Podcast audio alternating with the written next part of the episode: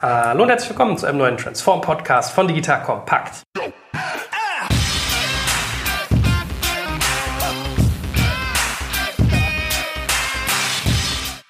Mein Name ist Jörg Kaczmarek und heute gibt es den großen Recap. Ja, nach fünf Jahren, die Fissmann schon in der Digitalisierung aktiv ist, auch mit seinem VCO. Und wir zeichnen ja die ganze Entwicklung nach. Ja? Also wir reden ja mit jedem Akteur und fanden jetzt mal einen guten Zeitpunkt. Wir sind so Anfang zweite Staffel unseres Podcasts. In Staffel sind mal zehn Folgen. Da dachten wir, hey, ist doch eigentlich mal ganz nett, auch mal so Learnings zu grasen. Was hat wie gut funktioniert? Wie sieht man so das Ökosystem? Was waren so die Lessons learned? Und auch mal ein bisschen Blick nach vorne. Und da habe ich natürlich wieder meinen Lieblings, wie sagt man, Fiss-Männler zu euch? Euch, Fiss Frauen, Fiss Fräulein und Fiss Männer.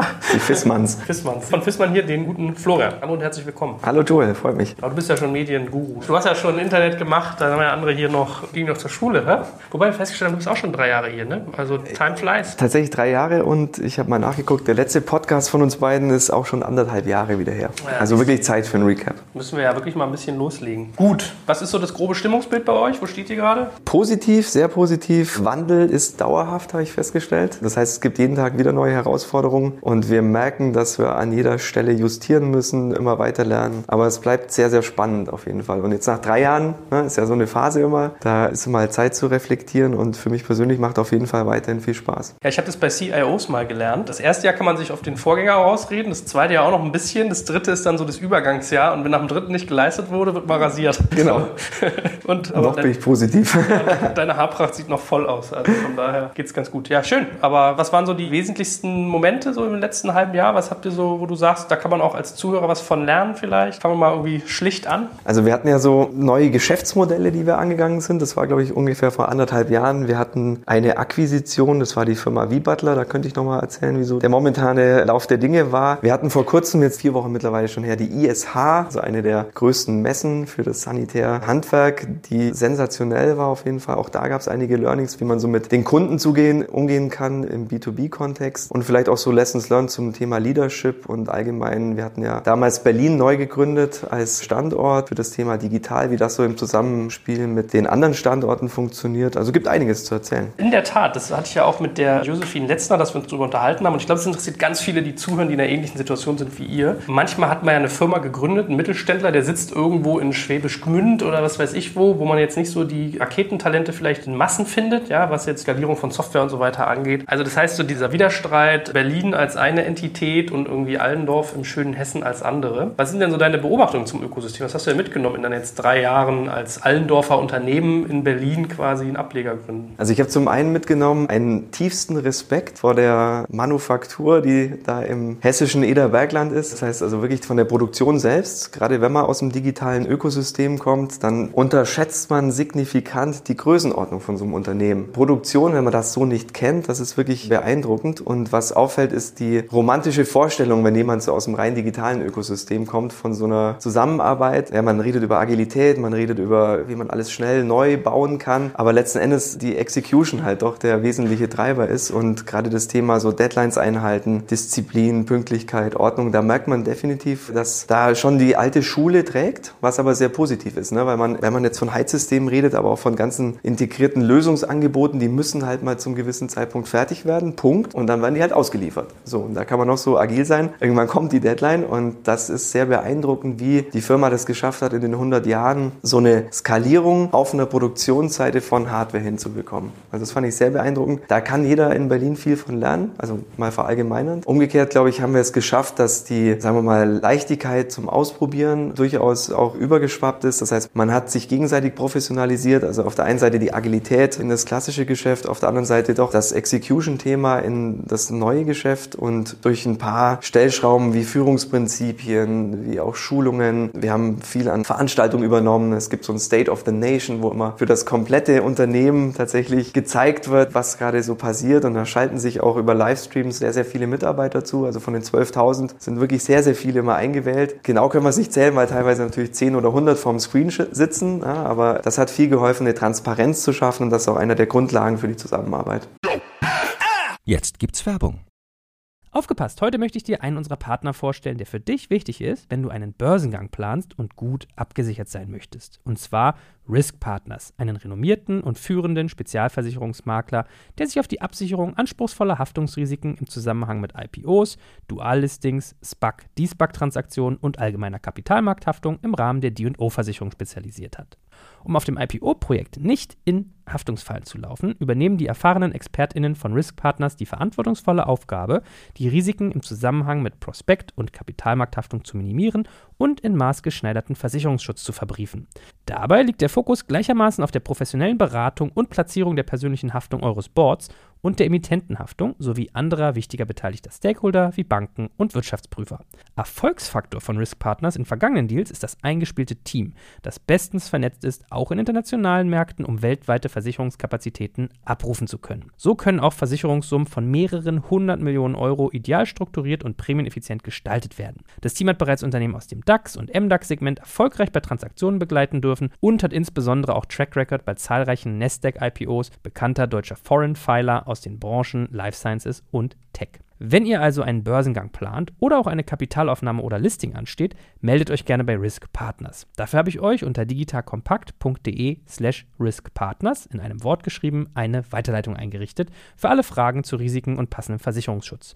Und wie immer findest du alle Infos auch auf unserer Sponsorenseite unter digitalkompakt.de/slash Sponsoren. Jetzt geht's weiter mit dem Podcast. Ich habe mir heute Morgen auf dem Weg zum Bäcker den aktuellen Podcast mit dem Sebastian Diemer angehört. Du hörst ja auch viel, vielleicht hast du ihn auch schon gehört. Ich hatte ihn ja auch schon mal da, damals hat er noch eine andere Firma gemacht, jetzt macht er ja hier Kifferzeug, ne? Hier mhm. sein Pharmako. Auf jeden Fall, zwei Sachen passen dazu ganz gut. Das eine, was du eben gesagt hast, der hat auch mal so erzählt aus seiner Creditec-Zeit, dass die teilweise so Werbespots richtig brutal gebaut haben für Spanien. Und dann meint er, war er irgendwann mal in Spanien, ist ins Taxi gegangen und der Taxi war, ja, what are you guys doing? What are you into? You look like business. Und er meinte so, ja, wir machen halt hier irgendwie Creditec. Spanische Name hieß irgendwie anders kennen Sie das? Ja, ja, kenne ich, kenne ich. Meine Kinder singen das immer jeden Abend am Essenstisch. Total nervig. Ja? Da meint er so, wie krass das eigentlich ist. Als Internet-Fuzzi ist man immer so KPI-Sheets und Excel gewohnt, dass es halt so Real-World-Impact hat. Und das stelle ich mir bei Heizungen halt auch irgendwie sehr intensiv vor. Und zum Thema Ökosystem, der also lief bei OMR, der Podcast, hat ihn der Philipp auch so gefragt zu seinen Statements hier, ich verpiss mich aus Berlin, ich gehe nach Frankfurt, wo die Leute noch wissen, wie man arbeitet und so, ja. Da hat er ja auch so gesagt, er hat keinen Bock mehr auf Hipster und ich glaube exzessiven Feminismus oder so ähnlich. Und dann hat er ihn dann so gefragt, was er meinte. Dann meinte er so, naja, das ist halt so in Berlin, ist das Arbeiten inzwischen irgendwie nicht mehr erfunden worden. Da geht es mehr darum, so, hey, komme ich irgendwie noch auf die Gästeliste zum neuesten Rave? Und man hat halt so viel Ablenkung. Ja, so, das war so sein Punkt. Ist das was, was du auch beobachtest? Also gibt es so große Kulturunterschiede zwischen irgendwie dem, sagen wir mal, alten Bundesland auf dem Land, KMU und irgendwie einer Hauptstadt in der Sekunde? Ich kann mich erinnern, wie der Sebastian das noch geschrieben hatte, dass er Berlin jetzt verlässt. Also ganz so hart sehe ich es nicht. Das Ding ist, also man unterschätzt halt eine Größenordnung. Ne? Und wenn man das nicht kennt, wenn man aus dem Startup-Umfeld kommt, jetzt mal außer Zalando oder ein paar anderen, haben halt wenig über 10.000 Mitarbeiter und wenige machen wirklich Hardware. Also ich kenne kaum ein skaliertes Startup, das Hardware produziert, zumindest nicht in Berlin. Und die Größe wird schnell unterschätzt. Das heißt, was man empfehlen kann, ist natürlich, das haben wir am Anfang tatsächlich verpasst. Jeder, der neu in Berlin anfängt, eine Woche in die Produktion geht. Das gab's mal, das wurde dann so ein bisschen ausgeschliffen, aber das würde super helfen, um zu sehen, wann wird mal was verpackt. Ne? Und wenn da halt so ein konfiguriertes System kommt, wenn dann eine Konnektivität dazu kommen muss und andere Themen, dann ist das ein logistischer super Aufwand und das am besten über Nacht noch dann irgendwo beim Kunden landen muss. Also wir haben Overnight Shipping ähnlich wie fast in Amazon und das ist logistisch eine riesen Herausforderung. Das muss man erleben, dann kann man es erst verstehen. Auf der anderen Seite so, natürlich bietet Berlin extrem viele Ablenkungen, das kenne ich auch noch von früher, aber die Tatsache ist, dass man vielleicht jetzt nicht um 7 Uhr anfangen muss, was in, tatsächlich also 7.30 Uhr gibt es dann schon die ersten Termine am Stammsitz. Das muss nicht sein, aber man kann trotzdem voneinander abschauen. Ich glaube, wenn man sich darauf konzentriert, dann bietet genau diese Konvergenz und dieses Zusammenspiel von beiden wahnsinnig viele Chancen. Okay, verstanden. Also man hat sozusagen so ein bisschen detached, abgedockt von so einer Produktion. Das heißt, da braucht man Nähe, glaube ich, sofort. Aber jetzt mal hart, Hand aus der Hose. Work Ethics in Berlin. Also ist da was dran, was der Dima beschreibt? Ich glaube jetzt nicht, dass alle Leute faul sind. Ich kenne eure Räume. Ich weiß, wie die Leute, hier brummt ja wie ein Bienenkasten. Ja? So, aber hast du trotzdem so die Beobachtung gemacht, dass vielleicht die Juniorigkeit auch zu hoch ist in Berlin? Also es gibt ja die preußischen Tugenden, so Disziplin, Ordnung, Pünktlichkeit. Ich glaube, da kann man durchaus sich was von abschneiden. Wir hatten das Thema mal bei uns im Büro hier mit dem Clean Desk Desk fand ich persönlich ja mal spießig. Natürlich, man ist nicht an einem Schreibtisch, sondern vielleicht an mehreren. Man geht hin und her und irgendwann sah das halt aus auf gut Deutsch wie Sau. So, und dann haben wir auch gesagt, okay, bitte wieder Clean Desk. Und wenn man da natürlich einen guten Mittelweg findet, dass man sagt, okay, das muss jetzt nicht super, super clean sein, aber zumindest halt ordentlich aussehen, dann macht es durchaus Sinn, weil das für das Arbeitsumfeld auch gerade in der Konstellation wahnsinnig wichtig ist, dass man so gegenseitige Besuche von Standorten auch durchaus moderieren kann und sagt, okay, das ist halt dann auch ein Standort, der ordentlich arbeitet und pünktlich liefert. Was mich noch interessieren würde, ist, wie kriegst du denn die Kommunikation eigentlich zwischen beiden Standorten gut hin? Ich hatte eine Fluglinie bei uns irgendwie im Podcast, mhm. die auch meinten so, ja, wir fliegen irgendwie total viel hin und her zwischen Frankfurt und Berlin, weil wir gemerkt haben, irgendwie so bei diesen Videomeetings geht was verloren. Das haben sie mittlerweile, glaube ich, ausgebaut, ja. Aber ich denke auch mal so, allein der CO2-Footprint, den du hast, Leute hier durch die Republik zu schippern für irgendwie ein stündliches Meeting, so ist halt brutal unattraktiv, ne? So. Das heißt, wie löst ihr denn eigentlich nach mehreren Jahren, die das jetzt tut, so diesen Faktor, dass man halt immer viel kommunizieren, kommunizieren, kommunizieren muss? Also wir haben ja als Firma inhärent das Thema CO2, das wir angehen, also Ausstoß. Mit jedem neu verkauften Heizsystem reduziert sich auch der CO2-Ausstoß im Vergleich zu einem alten. Das heißt, das ist auch in unserem Purpose, wie Create Living Spaces for Generations to Come, einfach implizit drin, dass die Firma sich darum kümmert. Daher wird immer versucht, dass es A, Reisegruppen gibt, ne? also nicht mit Schirmchen, sondern man versucht zu bündeln. Das heißt, dass sich fünf Leute tatsächlich ein Auto teilen, dass man guckt, dass man zusammenfährt. Wir nehmen den Zug auf der Strecke nach Kassel und von da nach Allendorf im Team auf jeden Fall und versuchen das zu vermeiden, wo es geht. Wobei man natürlich da auch merkt, gerade Produktion, Größenordnung, ist es sehr wichtig vor Ort zu sein. Das heißt, es gibt immer so teilweise wöchentlichen Austausch. Dann fährt eine Gruppe runter, ist vor Ort drei Tage und dann auch wieder zurück. Aber jede unnötige Reise wird vermieden und wir haben ja das ganze System bei uns auf Google umgestellt, auf die Google Suite. Das heißt, jeder hat Hangouts und die werden sehr, sehr fleißig genutzt. Wenn man jetzt durch die Räume auch gerade läuft, waren, glaube ich, drei, vier Leute, die in einem Hangout waren, mit einem Stammsitz oder international. Also es geht ja nicht immer nur um Berlin und Allendorf, sondern es gibt 74 Märkte. Davon sind zwölf wirklich in der Größenordnung, wo man viel Austausch hat und das wird über Hangouts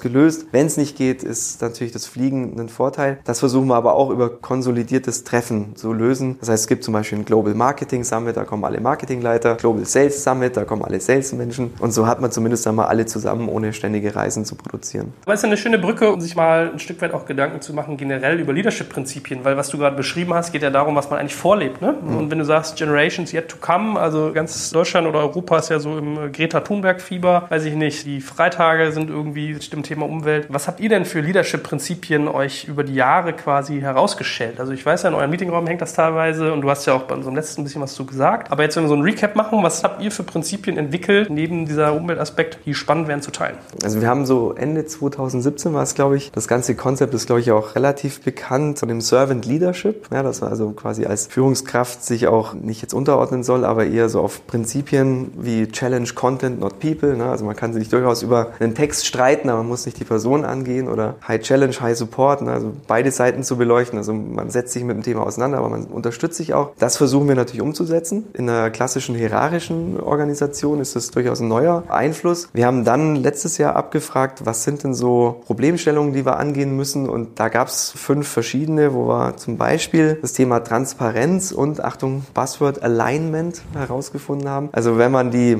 auf die Größenordnung versucht, eine Transformation auch auszurollen, muss man natürlich als Führungskraft mit gutem Beispiel vorangehen. Das heißt, wir schulen da sehr viel. Wir versuchen auch über das Thema gerade Transparenz, also man teilt viel mehr. Früher waren die Zahlen nicht so einsehbar. Wie geht's der Firma jetzt? Das wird jetzt jeden Monat einmal geteilt, auch um aktuellen Stand zu bekommen und haben dann versucht, eben auch mit Werten zu arbeiten. Das heißt, das sind immer noch drei Werte, die jeweils mit Unterwerten sind. Das eine ist verantwortlich, das nächste teamorientiert und unternehmerisch. Ich glaube, die hatte die Josephine auch erwähnt und die haben weiterhin Bestand und auf dieses Konstrukt aufbauen ist natürlich relevant, diese Herausforderung anzugeben. Also ich nehme mal Alignment klingt wie so ein Buzzword, hat aber natürlich wahnsinnig viel an Einfluss darunter. Ne? Man muss mal gucken, wie die, nimm allein so eine Produkt-Roadmap, um die als Führungskraft zueinander zu bringen. Ja? Also man hat digitale Services, so alle zwei Wochen agil kommt eine neue App und dann habe ich halt ein klassisches Heizsystem, was irgendwie 13 Monate benötigt, um zu reifen, zertifiziert zu werden, dann nochmal 18 Monate, dann sind wir vielleicht nach 30 Monaten im Markt. Und um das zusammenzubringen, bedingt ein ganz striktes Alignment zwischen den Parteien. Und das muss gefördert werden durch Austausch, durch Tools, die wir anbieten. Das mit dem Alignment kann ich mir total gut vorstellen. Ich bin ja im Vergleich zu euch homöopathisch in der Größe mit irgendwie, weiß nicht, vier Fulltime-Employees und ich merke schon bei mir, wie krass einfach es passiert, dass man sich missversteht, dass Ausrichtungen nicht klar sind. Also man denkt eigentlich, man kommuniziert die ganze Zeit und macht gefühlt nichts anderes, schon voll gefrustet und trotzdem ist es zu wenig. Also so meine Beobachtung. Das muss ja bei euch auf einem Skalengrad irgendwie intensiver sein, ins Nutzenfache. Wie macht ihr das, dass ihr dieses Alignment kommuniziert bekommt in die Bestandsorganisation? Also zunächst mal ist, glaube ich, der Vorteil, dass das Executive Board sehr gut zusammenarbeitet. Das ist ja neben Max und seinem Vater ist ja der CFO, der Ulrich Hüllmann da ein Teil davon und der Joachim Jansen, das heißt diese vier. Da hast du in den Divisionen die einzelnen Manager, die da arbeiten und die im Gesamten setzen sich sehr, sehr intensiv mit den Themen auseinander, ne? weil du musst das natürlich da auch komplett verstanden haben, um auf Rückfragen antworten zu können und auch die Tools selbst zu nutzen. Und es ist sicherlich Asana, wenn man sich anguckt, erstmal ja ein Toolset, wo man durchaus umfangreich nutzen könnte. Ne? Also du kannst ja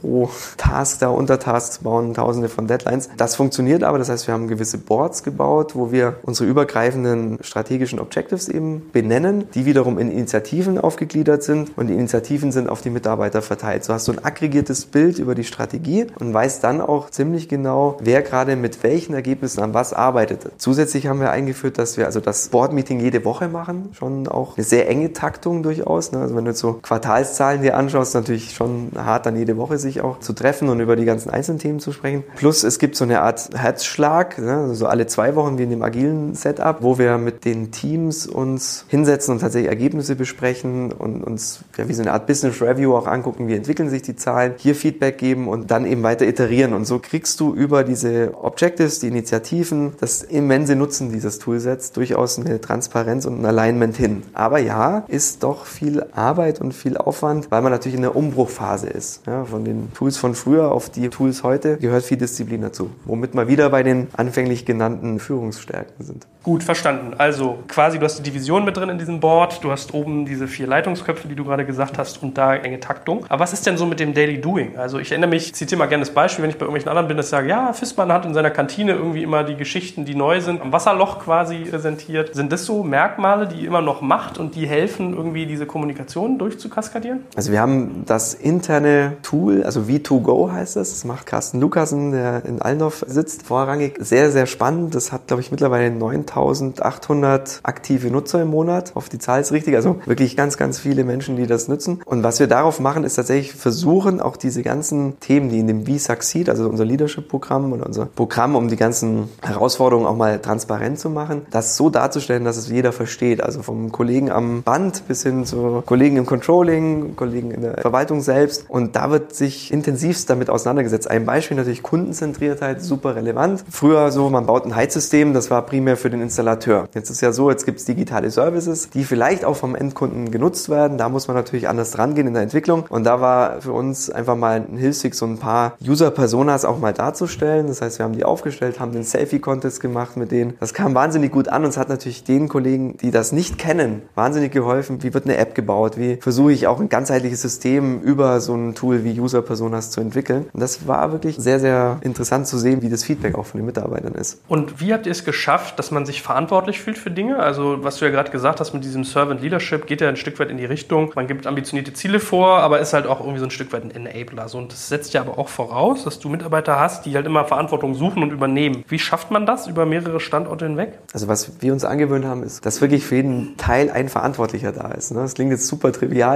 aber du hast natürlich einen Konzern und ist es ja schon fast Konzerngröße, kann man sich durchaus so ein bisschen verstecken, indem man einfach da steht dann so ein To-Do und dahinter halt eine Abkürzung von einem Fachbereich, ja, verantwortlich Controlling. Da ist aber halt keiner verantwortlich und dann geht es ganz schnell, dass dann sich vielleicht doch wieder die fünf melden, die dann sich darauf bewerben wollen. Aber wirklich für jeden Task gibt es halt einen Verantwortlichen, da hilft Asana auch, weil man kann nur einer Person was zuweisen und das funktioniert auch standortübergreifend. Das heißt, wenn ich jetzt eine Kampagne habe zur Formel E in Frankreich, ist einer dann dafür verantwortlich. Ah, okay. Also Wer coacht euch denn im ganzen Bereich Leadership eigentlich oder wie bildet ihr euch da weiter? Nutzt ihr da Coaches oder wie macht ihr das alles selber? Lest euch das an? Nein, nein, nein, es gibt ein paar Coaches. Ich glaube, wir haben jetzt A im Hiring uns ein paar Kollegen noch mit ans Board geholt, die durchaus helfen können, die auch Erfahrung haben. Es ist frisch eine Kollegin aus den USA dazugekommen, die im Leadership Development aktiv ist. Wir haben Magnus Lambsdorff, der uns gerade hilft, ähm, Leadership Hiring auch zu machen. Das heißt, wir haben uns da ein paar Menschen unterstützt, die durchaus viel Erfahrung mit dazu beitragen können, um das auch international so zu gestalten. Und schafft ihr es eigentlich, mal so als kleine Personalbrücke, in eurem Berliner Standort speziell dann auch so seniorigere Typen anzuziehen auf diesem Wege? Weil was mir mal so gespiegelt wurde, war so, ja, FISBA macht das ja ganz gut und die haben auch irgendwie super PR, aber die haben irgendwie viele juniorige Leute da sitzen, muss man jetzt erstmal gucken, was die Spielwiese da eigentlich zustande bringt. So ein bisschen despektierlich, wie der, wie der ja. Deutsche so ist. Ne? Ich finde das ein bisschen überzogen, aber die Grundfrage ist, glaube ich, berechtigt zu sagen, kriegt ihr es denn hin? Also seniorig muss ja nicht nur Alter sein, sondern kann ja manchmal auch sein, sind da Leute, die irgendwie mal fünf Jahre Rocket Internet irgendwas mhm. hochgezogen haben oder so. Wenn man mal so an den Anfang zurückdenkt, vor drei Jahren, da war ja Fissmann noch keine Employer Brand. Also ich hoffe, wir sind es mittlerweile viel mehr geworden, aber damals war das halt ein klassischer Mittelständler. So und dann jetzt kommen die nach Berlin, so wie viele andere. Da muss man sich erstmal unterscheiden können und auch was bieten können. Und dann eben, so wie du sagst, ist das jetzt nur so ein Strohfeuer und sind die nach zwei Jahren wieder weg. Und um das zu vermeiden, haben wir natürlich am Anfang auch durchaus, also ich glaube, Erfahrung hatten alle, aber auch von der Struktur her gesagt, okay, wir holen die Leute, die Experten sind in ihrem Gebiet. Das heißt, jemand, der drei Jahre Performance Marketing macht, der kann da sehr viel drin. Und da war, glaube ich, noch nicht so die Notwendigkeit, super Seniors reinzuholen. Das kam aber über die Zeit. Also jetzt anderthalb Jahre später war dann schon die Dichte viel höher von Kollegen, die hier gearbeitet haben, die auf längere Erfahrung zurückgeblickt haben. Mittlerweile kriegen wir, sieht man an den Bewerbungen, wenn jetzt hier so eine Head-Off-Stelle ausgeschrieben wird, durchaus sehr, sehr seniorige. Also so wie du in deinem Verständnis meinst, die Erfahrung in einem spezifischen Bereich haben, die bewerben sich auch hier mittlerweile. Würde mich mal interessieren, auch persönlich, wie machst du das denn, wenn du jemanden, der jetzt vielleicht noch nicht so seniorisch ist, auf so ein Thema angesetzt hast, der hat das voll angenommen, zu seinem gemacht und dann willst du aber mehr Erfahrung reinholen und setzt ihm vor die Nase. Das ist ja kommunikativ auch nicht ganz so simpel. Ja, das ist richtig. Wobei bei uns auch Leute wahnsinnig Chancen haben, sich zu entwickeln. Also eine Kollegin, die hier angefangen hat mit Content Marketing, ist mittlerweile eben Head of Digital Marketing. Laura, die Heizung.de aus dem Boden gestampft hat, also mittlerweile eine der größten Webseiten für tatsächlich Informationen rund um die Heizung. Ne? Sehr, sehr zu empfehlen auf jeden Fall. Und die hat sich da auch so entwickelt, dass mittlerweile eine Head of Stelle hat. Und ich glaube, dass da jetzt so jemand vor die Nase setzen, ist jetzt nicht so ganz üblich. Also wir versuchen schon die, die da sind, zu entwickeln. Okay, aber da sind wir quasi von Leadership jetzt schon mitten in quasi strategische Exekution. Wenn du jetzt mal so fünf Jahre zurückblickst, was wären so deine Betriebsanleitungen? Wie baut man eigentlich so eine Digital-Unit, wie du sie jetzt mit deinem Unternehmen quasi oder eurem Unternehmen begleitest? Was, was sind da so deine Säulen, die du heutzutage vorsehen würdest? Also es haben viele Sachen sehr, sehr gut funktioniert. An manchen Stellen haben wir uns, glaube ich, auch einfach zu viel aufgebürdet. Ne? Kann ich auch ein Beispiel nennen. Wir haben damals gesagt, wir übernehmen noch das HMI von einem Kessel. So, das ist also Human Machine Interface. Im Endeffekt das Display, das da drauf ist. Da hast du wahnsinnigen Bedarf, das Ganze zu verändern, dass man als normaler Mensch das auch bedienen kann. Das ist natürlich auf die Zielgruppe Installateur ausgelegt. So, und jetzt gibt's genug super UX-Leute in Berlin, die Interaktionsmodelle neu bauen können. Ja, aber das ist halt von Herstellgesamtkosten bis hin zu dem, da gibt's so, so viel zu beachten, was mich selbst völlig überrascht hat. Und da eben dieses Alignment, wieder zum Thema vorher die Brücke, hätte da viel enger sein können. Wir haben es am Schluss geschafft mit wirklich viel Zusammenarbeit auch im Kollegenkreis. Aber da war so die Lernkurve relativ stark, indem man sagt, wenn das so ein inhärentes Beispiel ist von so einem Kernprodukt, wie kriege ich das dann zusammen in, in so einem agilen Setting auch entwickelt und nicht immer Ja schreien, sondern sozusagen sehr strukturiert voranzugehen, fokussiert auch und vielleicht diese Highlights auch sehr pointiert zu setzen, ne? dass man sagt, wir bauen jetzt erstmal ein Startup und nicht vier und versuchen da einfach so die Meilensteine nach vorne zu bringen. Ich glaube, das wäre so einer der Punkte. Ansonsten würde ich es, glaube ich, genauso machen, dass man mit einem schnellen Seitenboot anfängt in Berlin. Also ich hatte es ja damals auch gesagt, kein Lab, sondern durchaus auch eng verzahnt mit dem Kerngeschäft, dass die gleich wirklich auch einen Impact haben. Und dann sieht man ja im Laufe der Zeit, wie man das am besten strukturieren kann. Jetzt gibt's Werbung. Aufgepasst, heute möchte ich dir einen unserer Partner vorstellen, der für dich wichtig ist, wenn du einen Börsengang planst und gut abgesichert sein möchtest. Und zwar Risk Partners, einen renommierten und führenden Spezialversicherungsmakler, der sich auf die Absicherung anspruchsvoller Haftungsrisiken im Zusammenhang mit IPOs, Duallistings, SPEC, D-SPEC-Transaktionen und allgemeiner Kapitalmarkthaftung im Rahmen der D&O-Versicherung spezialisiert hat. Um auf dem IPO-Projekt nicht in Haftungsfallen zu laufen, übernehmen die erfahrenen ExpertInnen von Risk Partners die verantwortungsvolle Aufgabe, die Risiken im Zusammenhang mit Prospekt- und Kapitalmarkthaftung zu minimieren und in maßgeschneiderten Versicherungsschutz zu verbriefen. Dabei liegt der Fokus gleichermaßen auf der professionellen Beratung und Platzierung der persönlichen Haftung eures Boards und der Emittentenhaftung sowie anderer wichtiger beteiligter Stakeholder wie Banken und Wirtschaftsprüfer. Erfolgsfaktor von Risk Partners in vergangenen Deals ist das eingespielte Team, das bestens vernetzt ist, auch in internationalen Märkten, um weltweite Versicherungskapazitäten abrufen zu können. So können auch Versicherungssummen von mehreren hundert Millionen Euro ideal strukturiert und prämieneffizient gestaltet werden. Das Team hat bereits Unternehmen aus dem DAX und MDAX-Segment erfolgreich bei Transaktionen begleiten dürfen und hat insbesondere auch Track Record bei zahlreichen Nasdaq-IPOs bekannter deutscher Foreign Filer aus den Branchen Life Sciences und Tech. Wenn ihr also einen Börsengang plant oder auch eine Kapitalaufnahme oder Listing ansteht, meldet euch gerne bei Risk Partners. Dafür habe ich euch unter digitalkompakt.de slash riskpartners in einem Wort geschrieben eine Weiterleitung eingerichtet für alle Fragen zu Risiken und passendem Versicherungsschutz. Und wie immer findest du alle Infos auch auf unserer Sponsorenseite unter digitalkompakt.de slash Sponsoren. Jetzt geht's weiter mit dem Podcast.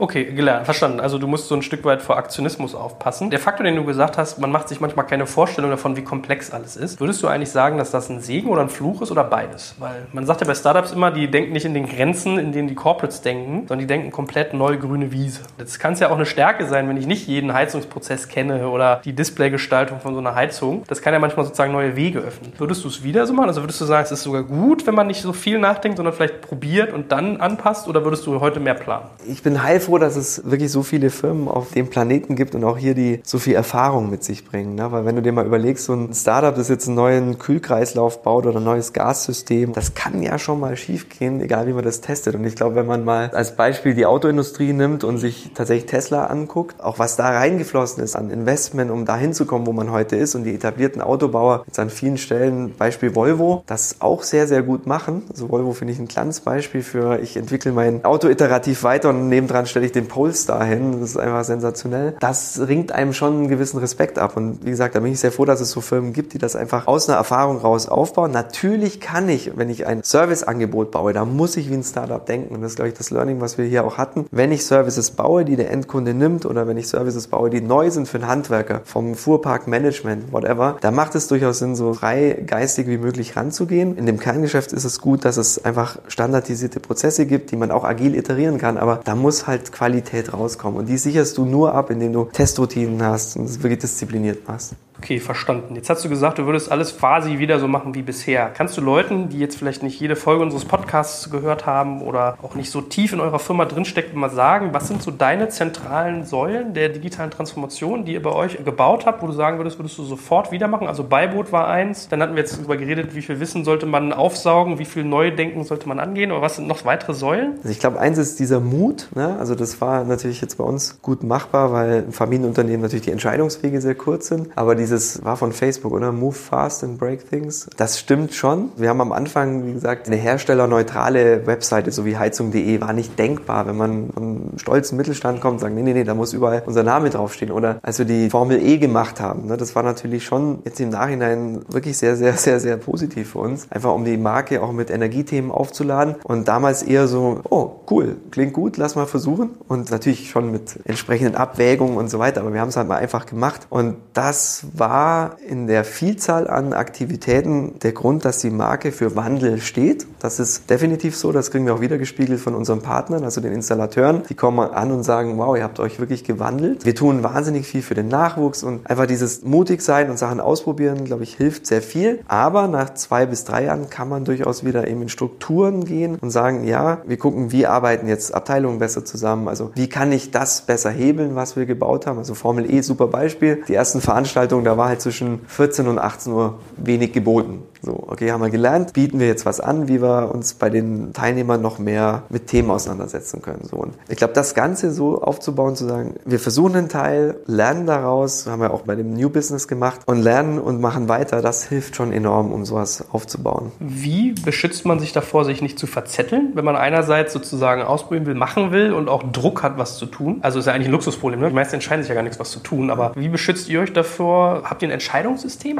Also wir versuchen das tatsächlich über die Objectives und Initiativen zu machen. Das heißt, was halt jedes Boardmitglied hat einen Objectives und darunter Initiativen. Wenn man sich die immer wieder anguckt, sieht man schon, wo jetzt zu viel gemacht wurde oder wo zu wenig gemacht wird. Man sollte eigentlich nichts tun, was nicht auf so eine Initiative einzahlt. Jetzt würde mich ja eine Sache noch interessieren, wenn ein Corporate oder Mittelständler Digitalisierung angeht, ist ja immer die Abwägung, nehme ich mein Bestandsgeschäft und digitalisiere das? Wir haben jetzt viel über auch Bestandsaspekte mal geredet oder kreiere ich Neugeschäft? So, und du hast ja auch so ein bisschen angedeutet schon, dass ihr Apps selber gestartet habt, dass ihr dazu gekauft habt. Was ist denn bei euch im Bereich Neugeschäft passiert und was waren eure Learnings? Also wir hatten das Thema Venture Development. Ich glaube, der Florian Fair war auch Nummer drei oder so im Podcast. Da ist wahnsinnig viel passiert. Und zwar haben wir mittlerweile bestimmt fünf, sechs verschiedene Firmen gegründet und gelauncht, die durchaus auch jetzt eine richtige Traction haben. Und zwar mal als Beispiel Fissmann Wärme. Hieß intern war der Arbeitstitel immer Heating as a Service. Grundidee natürlich ähnlich wie bei anderen Sachen. Du sagst, ich zahle jetzt monatlich für meine Heizung und bekomme bekomme dann in verschiedenen Paketen noch Services drumherum, kann jetzt vom Wartungsdienst sein und anderem. Und das hat der Tommy von Pila aufgebaut. Das heißt ganz klar Startup Hintergrund, fing dann mit zwei Personen an vor anderthalb Jahren, eben fast so im Nichts und hat es geschafft mittlerweile, ich weiß nicht, sind die über 20 Leute, das rennt richtig, dieses Thema. Warum? Weil natürlich das Anfangsinvest von 10.000 Euro in eine Heizung schon ordentliches Geld ist. Und wenn du sagst, nee, nee, müsst ihr nicht zahlen, sondern ihr kriegt das als quasi Leasing und ihr zahlt monatlich 80 Euro über einen gewissen Zeitraum hinweg, dann ist das ein super Angebot, was auch den Nerv der Zeit trifft, weil gerade die Investitionsentscheidung jetzt zu treffen, da hilft das natürlich schon hier einfach mal so ein, okay, 80 Euro im Monat klingt vernünftig. Auch super spannend für ausländische Märkte. Und Fissmann Wärme, das ist eins von den Startups, das super funktioniert hat. Was nicht so funktioniert hat, ich glaube, wir haben auch drüber gesprochen, war Carry. Carry war so ein Smart Lock System, wo man im Endeffekt nehmen konnte, um Services wie Wäsche und Putzkräfte ins Haus oder in die Wohnung zu lassen. Das Ganze halt für ein monatliches Modell. Da haben wir festgestellt, dass die Unit Economics nicht so ganz laufen und haben das nach einem Jahr wieder abgeschalten. Also auch hier ne, gelernt, das muss auch profitabel werden relativ schnell. Das war in dem Fall nicht der Fall. Weißt du, warum das nicht funktioniert? Das ist ja eigentlich so ein heißes Thema, was ja auch Amazon mit seinem Amazon Locker so angeht. Ich glaube, die könnten mehr investieren, ne? weil die Zahlungsbereitschaft für das System an sich ist halt relativ gering, weil man ja schon für die Services zahlt. Das heißt, ZipChat mhm. und andere kosten ja auch Geld. Und dann hast du zusätzlich noch irgendwo das Smart Lock, das verdienen muss. Und das in so einer Kombination mit dem Callcenter, was dich verifiziert und so, da hast du relativ nicht hohe Kosten, aber so, dass es halt pro Unit wahrscheinlich in der Skalierung funktionieren würde, aber nicht so, wir starten in Berlin und dann in München, sondern wenn dann wie Amazon das zumindest landesweit verfügbar macht. Okay, verstanden. Also ist ja spannend. Quasi wirklich mal ausprobiert, dann aber auch KPI-driven und dann auch einen Stecker ziehen, wenn es nicht funktioniert, versus auch mal so sozusagen Services, die nah angedockt sind an dem, was man schon tut, aus der Organisation heraus auch testen. Interessant. Habt ihr auch irgendwie Sachen komplett gekauft eigentlich oder in fremde Sachen investiert, die sich für euch irgendwie als gewinnbringend herausstellten? Also wir haben, glaube ich, kurz nach dem letzten Podcast, das war dann so im Juni 2018, eine Firma aus Münster gekauft, wie Butler. Das war so ein bisschen ganz gut durch die Schule bei Ströer vorher, ne, wie man Firmen eben so kaufen kann. Das ist schon geholfen. Und wie Butler war, ja, ist eine Smart Home Plattform im Wesentlichen. Also man kann verschiedene Hersteller auf eine Plattform bringen und konnektivieren und dann auch so zusammenschalten, dass eine Verschattung vom Haus funktioniert mit einer Schalterlogik und so Tools zusammenbringen. Und das hat tatsächlich mittlerweile einen strategischen Impact bekommen, weil wir gesagt haben, wie Butler ist eine tolle Plattform, die ist offen. Ja, also die GmbH ist auch Connectivity Solutions GmbH und ist komplett herstellerneutral. Das heißt, obwohl von uns im Management tatsächlich offen, so offen wie es geht. Also wir arbeiten mit ganz vielen anderen, sogar mit Wolf zusammen, mit Remea, also mit direkten Quasi-Konkurrenten. Auf der Plattform ist aber auch der Hans Grohe gerade. Wir haben die HDI, ein Versicherer, der auf der Plattform ist. Und so wird dieses wie Butler für uns wirklich als strategisch immer bedeutenderes Instrument, einfach weil es eine tolle Plattform ist und wir die Allianz, ne, so heißt es drumherum, fördern und stärken wollen. Und wenn ich mir so angucke, wie viel da inbound gerade reinkommt an Anfragen, sehr, sehr gut. Ja, das will ich jetzt aber natürlich genauer wissen, wenn du gerade so in so einem Nebensatz gesagt hast, die Ströer-Erfahrung hat dir geholfen. Die haben ja in der Tat eine Zeit lang alles mal gekauft, was nicht nied- und nagelfest war. Was hast du denn da gelernt? Wollen ja jetzt ganz viele vielleicht wissen, wie kaufe ich richtig, worauf muss ich achten? Also Ströer ist ja eine börsennotierte Gesellschaft, deswegen will ich da jetzt mal nicht so viel dafür erzählen. Ich kann nur aus meinem Bereich, wir haben ja damals unsere Firma auch an Ströer verkauft. Das war ein sehr toller Prozess tatsächlich, weil man einfach sieht, wie man Teams auch erstmal laufen lassen muss.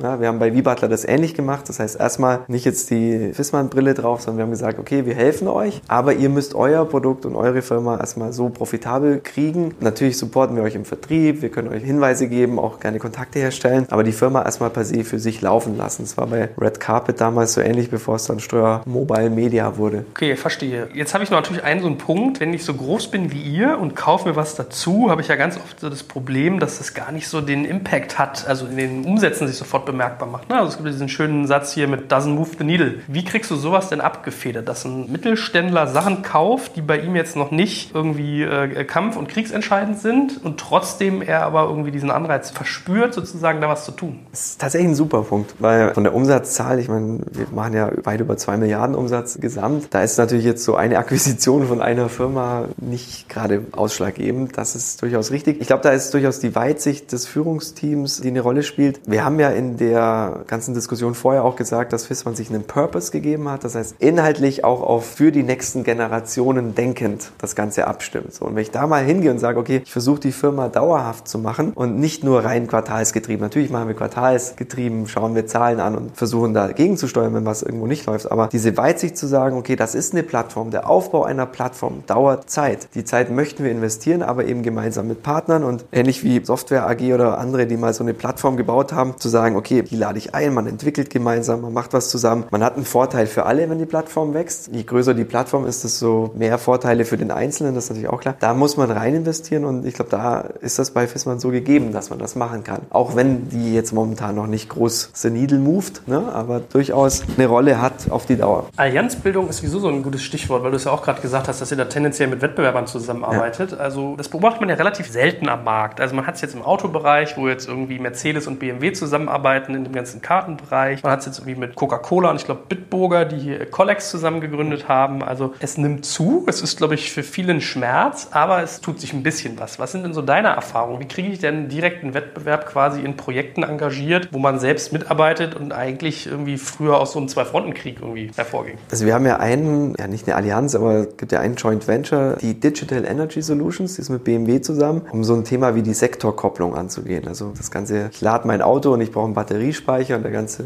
Betrieb dahinter, das können Firmen wie Fissmann und BMW zusammen eben nur anbieten. Da hat man schon gemerkt, dass es tatsächlich in der Art, wo du sehr viele neue Einflussfaktoren hast. Also der ganze Energiemarkt ist natürlich erstmal tricky, sehr reglementiert, sehr viel Neues. Das ist schon eine Herausforderung. Wenn ich jetzt aber nochmal in diesen Wärmemarkt springe und sage, ich möchte da Allianzen bilden, dann bringt das nur was, wenn man das große Ganze versteht oder sieht. Ein Beispiel, du baust jetzt was Neues und du sagst, okay, ich bin da nicht oft, nimm mal ein Ferienhaus oder so. Ja, da muss da eine Lüftung rein, weil natürlich die hochenergieeffizienten Häuser, die sind quasi dicht. Wenn man jetzt nicht ständig lüftet, dann ist es nicht so gut für das Haus, für das Raumklima. Und das ganze Thema Raumklima bekommt immer mehr Dynamik auch, also nicht nur in China, sondern überall, wo wir damit umgehen müssen, dass eine gewisse Luftverschmutzung herrscht. So, da überlegen wir uns natürlich, was können wir anbieten. Wenn ich jetzt aber mal auf so eine technologische Plattform gehe, muss ich ja nicht jeden Sensor neu bauen. Gibt es ja schon Sensorik. Nimm mal NetAtmo, ja, die eine gewisse Sensorik bieten. Wie könnte man mit denen zusammenarbeiten? Dafür brauche ich wieder eine technologische Plattform, wo ich relativ leicht meine Produkte anbieten kann und schaue, dass die zusammenarbeiten. Genau dahin geht wie Butler, dass man wirklich sieht, so, das ist ein Mehrwert für eine NetAtmo, weil die werden vermutlich nicht so schnell ein Heizsystem bauen, würde ich mal schwer davon ausgehen. Auf der anderen Seite bieten die auch keine direkte Verschattung an, ja, sondern sie können dir Sensordaten liefern. Das ist sehr gut, in einem schönen Casing, tolle Oberfläche. Um das nutzen zu können, musst du, glaube ich, auf eine Allianzpartnerschaft gehen in Zukunft. Jetzt gibt's Werbung. Aufgepasst, heute möchte ich dir einen unserer Partner vorstellen, der für dich wichtig ist, wenn du einen Börsengang planst und gut abgesichert sein möchtest. Und zwar Risk Partners, einen renommierten und führenden Spezialversicherungsmakler, der sich auf die Absicherung anspruchsvoller Haftungsrisiken im Zusammenhang mit IPOs, Duallistings, SPEC, D-SPEC-Transaktionen und allgemeiner Kapitalmarkthaftung im Rahmen der D&O-Versicherung spezialisiert hat. Um auf dem IPO-Projekt nicht in Haftungsfallen zu laufen, übernehmen die erfahrenen ExpertInnen von Risk Partners die verantwortungsvolle Aufgabe, die Risiken im Zusammenhang mit Prospekt- und Kapitalmarkthaftung zu minimieren und in maßgeschneiderten Versicherungsschutz zu verbriefen. Dabei liegt der Fokus gleichermaßen auf der professionellen Beratung und Platzierung der persönlichen Haftung eures Boards und der Emittentenhaftung sowie anderer wichtiger beteiligter Stakeholder wie Banken und Wirtschaftsprüfer. Erfolgsfaktor von Risk Partners in vergangenen Deals ist das eingespielte Team, das bestens vernetzt ist, auch in internationalen Märkten, um weltweite Versicherungskapazitäten abrufen zu können. So können auch Versicherungssummen von mehreren hundert Millionen Euro ideal strukturiert und prämieneffizient gestaltet werden. Das Team hat bereits Unternehmen aus dem DAX und MDAX-Segment erfolgreich bei Transaktionen begleiten dürfen und hat insbesondere auch Track Record bei zahlreichen Nasdaq-IPOs bekannter deutscher Foreign Filer aus den Branchen Life Sciences und Tech. Wenn ihr also einen Börsengang plant oder auch eine Kapitalaufnahme oder Listing ansteht, meldet euch gerne bei Risk Partners. Dafür habe ich euch unter digitalkompakt.de slash riskpartners in einem Wort geschrieben eine Weiterleitung eingerichtet für alle Fragen zu Risiken und passendem Versicherungsschutz. Und wie immer findest du alle Infos auch auf unserer Sponsorenseite unter digitalkompakt.de slash Sponsoren. Jetzt geht's weiter mit dem Podcast. Ist ja sowieso spannend bei euch zu beobachten, dass ihr sehr viele Aktivitäten macht, die sogar relativ fern wirken auf den ersten Blick. Also so ein Carry fand ich irgendwie speziell. Wenn ich mich nicht ganz täusche, habt ihr sogar eine Versicherung gemacht oder euch beteiligt. Ne? Also im Bereich Förderung macht ihr, glaube ich, auch Sachen. Also wie geht ihr da vor? Wonach wählt ihr das aus? Vielleicht kannst du die Initiative noch mal so ein bisschen beschreiben. Also wir haben zum Glück keinen Strukturvertrieb gebaut, aber wir haben festgestellt, dass das ganze Thema Smart Home richtig große Auswirkungen hat im Versicherungsbereich. Also wir heißt der HDI und wir gemeinsam. Warum Nimm mal das einfachste Beispiel, du rennst raus, aus irgendeinem Grund gehen die Rollläden runter und du stehst draußen, hast weder Handy noch Schlüssel dabei. So, wenn du das jetzt aufbrichst, frage, ist das eine Versicherungsleistung oder nicht? Das ist eigentlich das trivialste Beispiel, gibt es aber tausend andere, an die man gar nicht denkt. Und da haben wir eine Firma gegründet, Pecon, dem Lutz Richter gemeinsam, die sich darum kümmert, spezielle Smart Home Tarife aufzubauen, also Policen anzubieten, die nicht nur eine umgelabelte Hausratsversicherung ist, was du momentan kriegst. Ja, da wird einfach Hausrat ist jetzt Smart Home. Das deckt aber natürlich nicht alles ab. Ja, spannend. Also manchmal geht man relativ weit weg von seinem Kerngeschäft und wie so ein Bumerang dreht sich dann immer wieder zurück und hat sozusagen so einen Rückfluss. Wie erkennt ihr diese Opportunitäten? Zwei Sachen. Wir haben auf der einen Seite tatsächlich also nicht klassisches Innovationsmanagement, aber wir haben Kollegen, die screenen die ganze Zeit, was so im Markt passiert, was gibt's alles Neues. Das wird entsprechend aufbereitet. Auf der anderen Seite hatte ich vorher ja auch so dieses Customer Centricity Thema angesprochen. Das Problem startet halt beim Kunden. Also es ist jetzt nicht so, dass jeder Kunde sagt, ich brauche eine neue Versicherung, aber das Problem hat er, wenn er sein Haus umbaut. Und spätestens dann musst du ein Angebot aus einer Hand abgeben können, das funktioniert. Ich nehme mal noch einen Schritt vorher. Du baust jetzt ein neues Haus und du interessierst dich für Förderungen. Ganz früher war es so, du gehst zur KfW oder keine Ahnung wohin. Das ist für einen Normalsterblichen relativ komplex. Also du musst dich wirklich einlesen. Was muss ich tun, damit es förderfähig ist? Wenn ich jetzt eine neue Brennstoffzelle kaufe, weil ich weiß, ich möchte auch Strom produzieren, muss man sich reinlesen, was wird wann wie gefördert. Für uns natürlich ein Hebel zu sagen, nee, wir bauen einfach ein digitales Tool, was mir hilft, relativ schnell rauszufinden, kann ich gefördert werden und wenn ja, was muss ich dafür tun? Und deswegen haben wir den digitalen Förderprofi entwickelt. Tatsächlich jetzt auch einer der ersten, der bei der KfW auf die API zugreift, das heißt sehr schnell sieht, ob du förderfähig bist oder nicht. Und das macht auch relativ viel Geld aus, wenn man mal so anguckt, was die Förderungshöhe für eine Brennstoffzelle ist. Das kann also über 10.000 Euro liegen. Das lohnt sich. Und da fangen wir schon an, dem Kunden was zu bieten, ganz am Anfang als Hersteller. Du bist förderfähig. So, und das geht halt weiter. Das heißt, wir versuchen für jeden Bereich aus der Denke raus, wo ist das Problem für den Kunden und wie können wir das als Hersteller am besten unterstützen. Das mag ein Investment immer sein. Ne? Also so ein Versicherungsding ist auch herstelleroffen, sonst lohnt sich nicht. Wenn es gut ist, wird es sich ja auch durchsetzen oder zumindest hat es eine Chance, sich durchzusetzen. Aber die Problemstellung kommt immer, weil wir uns den Kunden sehr genau angucken. Wir haben ja in Berlin ein eigenes User Lab aufgebaut. Das war auch nach unserem letzten Podcast. Also in der Auguststraße, der Living Space, auch jeder, der zuhört, herzlich willkommen, dort vorbeizuschauen. Das ist neben The Barn auf der Ecke. Dort kann man an User-Tests teilnehmen, man kann Heizung ausprobieren, aber eben auch die digitalen Services drumherum. Hast du nicht auch jetzt ein ganz neues Segment mit diesem Maschinenraum, an dem ihr irgendwie werkelt? Vielleicht kannst du ja da auch nochmal abschließend ein, zwei Sätze zu sagen, weil das scheint ja immer zuzuspitzen. Ja, jetzt geht's rund. Also die Fragen, die bei uns immer auftreten, ist tatsächlich, also A, von anderen Mittelständlern, aber auch von großen Firmen, von DAX-Unternehmen. Wie habt ihr das gemacht? Was können wir daraus lernen? Aber auch, wie können wir in Zukunft gemeinsam irgendwas gestalten? Also was wäre, wie wir auch vorher besprochen hatten, so Partnering, auch mit anderen Kooperationspartnern, die vielleicht sogar Wettbewerber sind. Und der Maschinenraum soll ein Ort sein, wo man genau an diesen Themen arbeitet. Also nicht the next WeWork, kein Coworking. Das wird auch nicht die nächste Factory, sondern tatsächlich sehr spezifisch auf diesen Problembereich. Wie kann ich so eine Transformation machen? Wie kann ich gemeinsam Produkte bauen? Wie kann ich mich wieder in diese Entwicklung von so einer Transformation reinversetzen? Das Ganze ab vermutlich September live wird ein Pre-Opening geben im Juli. Damit ist es auch raus. Und an der Stelle möchten wir vor allem eine Zusammenarbeit ermöglichen. Also gerade so mittelständische Unternehmen, aber auch mit kleineren Startups, die immer Schwierigkeiten haben, trotzdem an die Mittelständler ranzukommen. Darin wird es auch ein Lab geben, wo man ausprobieren kann. Bis hin zu die Kollegen von WhatX werden drin sein, die ja Company Building sehr, sehr viel machen und Maschinenraum sozusagen als Host, um die Themen, die wir jetzt die letzten anderthalb Jahre auch in dem Podcast besprochen haben, mal so wahr werden zu lassen. Also von Strategy Execution, wie kann man das machen? Gibt es verschiedene Angebote, so Company Building, was mache ich, um mich wieder business ready zu machen? Was für Methoden gibt es, ne? von Design Thinking angefangen bis hin zu Headspace, Meditation. Also da ist wirklich sehr, sehr viel drin und das möchten wir im Maschinenraum anbieten. Was gewinnt ihr dadurch? Weiterhin auch das, was du gerade gefragt hast. Wie kriegen wir neuen Input rein? Wie können wir auch lernen von anderen? Und ich glaube, da bietet sich eine Fläche, um das zu tun. Gut, apropos Input, abschließende Frage. Lass uns doch mal deine zentralen Lessons learned nochmal zusammenfassen, dass wir zum Abschluss nochmal sagen, was du gelernt hast. Und vielleicht ist ja die wichtigste Frage, die wir noch gar nicht gestellt haben. Macht es eigentlich noch Spaß?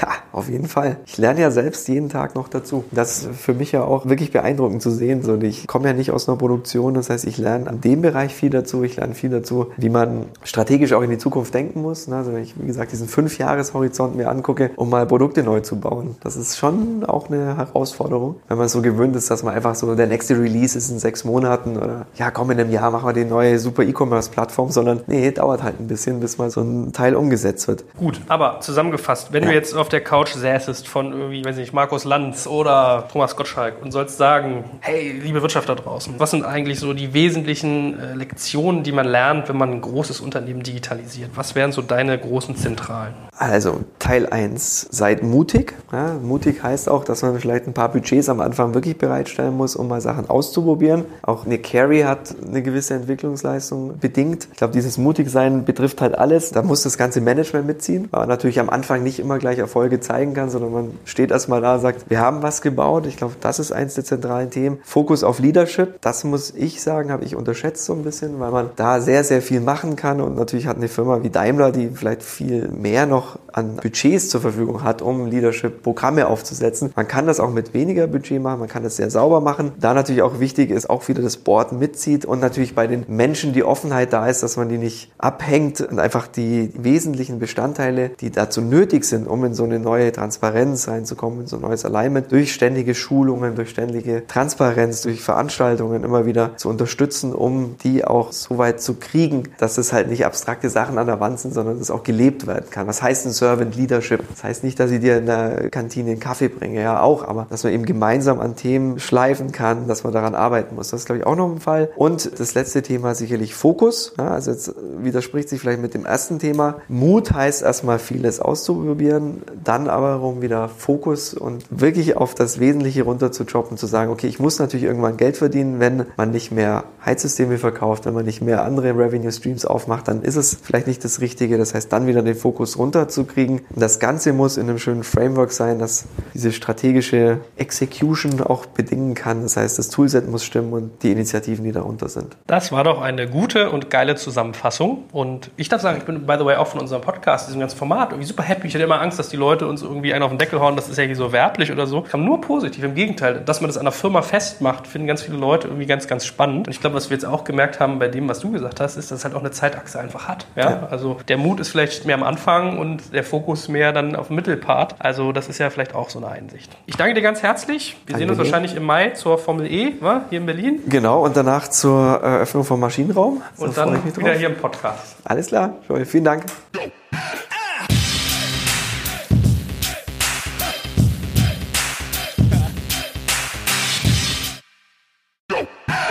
Jetzt gibt's Werbung. Aufgepasst, heute möchte ich dir einen unserer Partner vorstellen, der für dich wichtig ist, wenn du einen Börsengang planst und gut abgesichert sein möchtest. Und zwar Risk Partners, einen renommierten und führenden Spezialversicherungsmakler, der sich auf die Absicherung anspruchsvoller Haftungsrisiken im Zusammenhang mit IPOs, Duallistings, SPAC, D-SPAC-Transaktionen und allgemeiner Kapitalmarkthaftung im Rahmen der D&O-Versicherung spezialisiert hat.